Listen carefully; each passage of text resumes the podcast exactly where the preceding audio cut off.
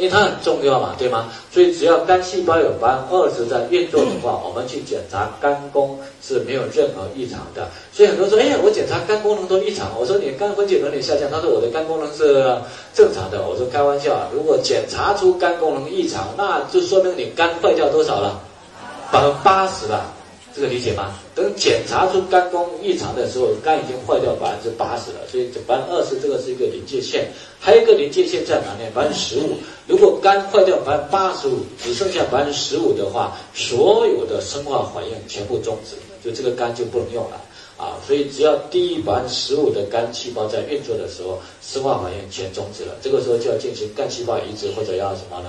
换肝手术了啊，所以百分之八十和百分之八十五这个是差的不多的，这样明白吗？就一旦检查出肝功有问题的话，这个肝都几乎坏的差不多了，快要换了，这样理解吗？啊，因为肝是非常重要的一个器官，所以这是肝脏的第二个特点。那还好，因为呢，即使你已经坏了百分之八十了，但是肝脏还有一个功能，那就是自我。修复能力，因为肝细胞是处于在我们干细胞和其他的正常器官细胞之间的一个细胞形态啊。因为比如说我们把手指切掉，能不能长出来？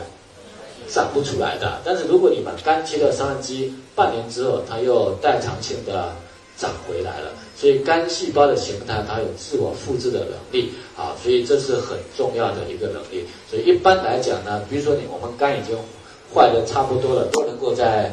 修复，但一定不能够坏掉百分之八十五，这样明白吗？一旦坏掉百分之八十五，那跟你们出来就没关系了，因为这个肝已经什么没用了，你吃进去东西也没有用了，这个理解吗？好，所以呢，这是重要的作用在这里面。所以肝脏有三个特性：第一个没有痛觉神经；第二个只要有百分之二十在运作，它是很正常的啊；第三个它具有什么能力呢？自我修复的能力。当然，这个修复时间要多长时间呢？半年时间。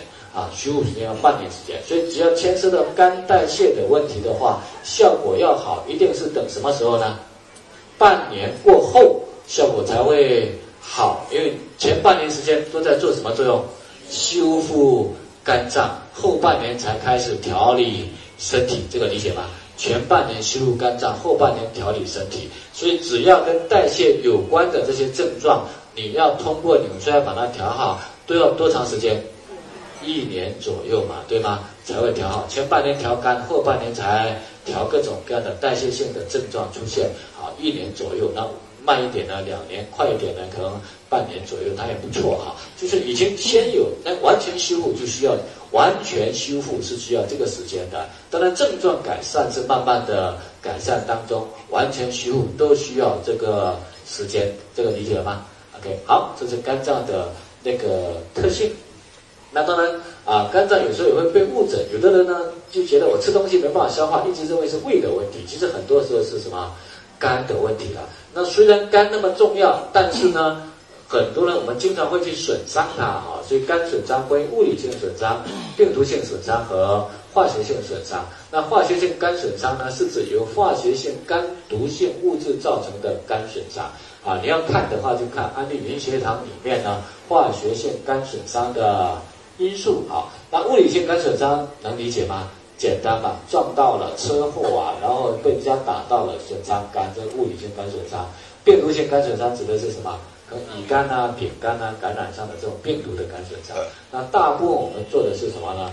化学性的肝损伤，包括酒精、药物、来自食物的化学毒物、生产性工作中接触接触到的有机、无机毒物等等，这些化学物质无处。不在啊，所以呢，我们的肝呢无处不在受到损害，所以一旦肝有损害之后呢，我们各种各样的代谢性的问题就来了。好，那后面比如说肝损伤的因素，这个我们就你我们去看，你自己去看就好了啊。这个在我们的安利云学堂里面都有啊，这个我们就不再讲了啊。所以我们来看，当肝的功能出问题的时候呢，哪些问题会出问题呢？我们往前看，首先。肝代谢跟什么有关系呢？蛋白质代谢有关系啊。虽然白板小一点，但是呢，我们呢，你听就好了，这样理解吗？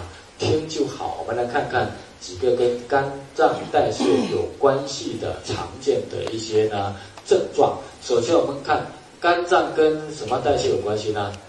蛋白质的代谢有关系。我们讲蛋白质的合成，百分之二十，呃，百分之五十是在肝脏当中合成的。所以一旦肝的合成能力下降，你的身体体质一定会什么呢？下降，是因为呢，肝合成蛋白比较少，那身体修复能力就下降。修复能力一下降，人的体质会不会下降？会的，好，一定会下降的。所以保护肝脏重不重要？很重要，好，蛋白质的合成都需要肝脏的参与啊，所以这个是。整体的体质下降，但它表现不会那么明显。我们举一个例子，就表现比较明显的。所以我们只是后面的只是举例子，这样理解吗？只是举例子告诉你说蛋白质代谢出的问题啊。比较常见的一个例子，就男的比较常见。当蛋白质代谢出问题的时候呢，那么在我们的身体里面呢，嘌呤的含量就会升高。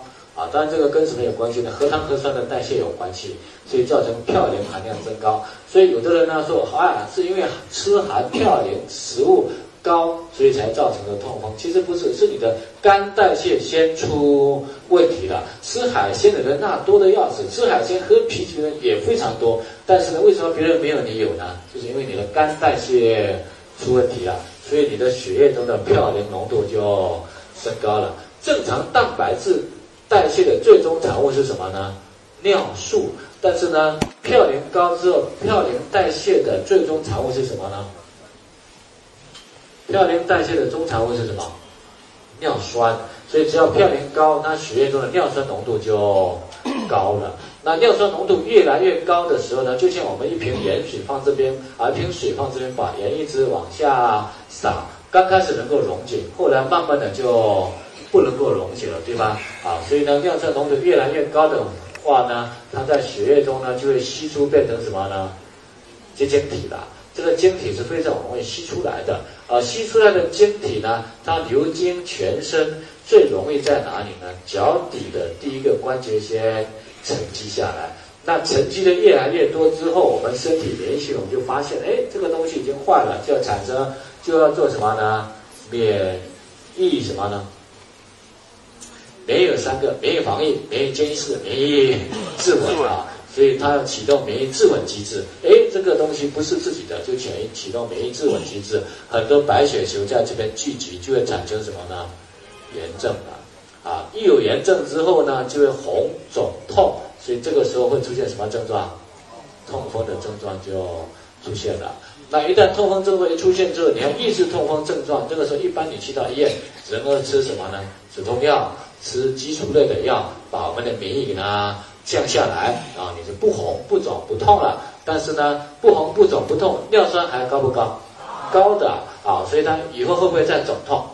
会继续肿痛。所以医院只有一个用的就是激素类的。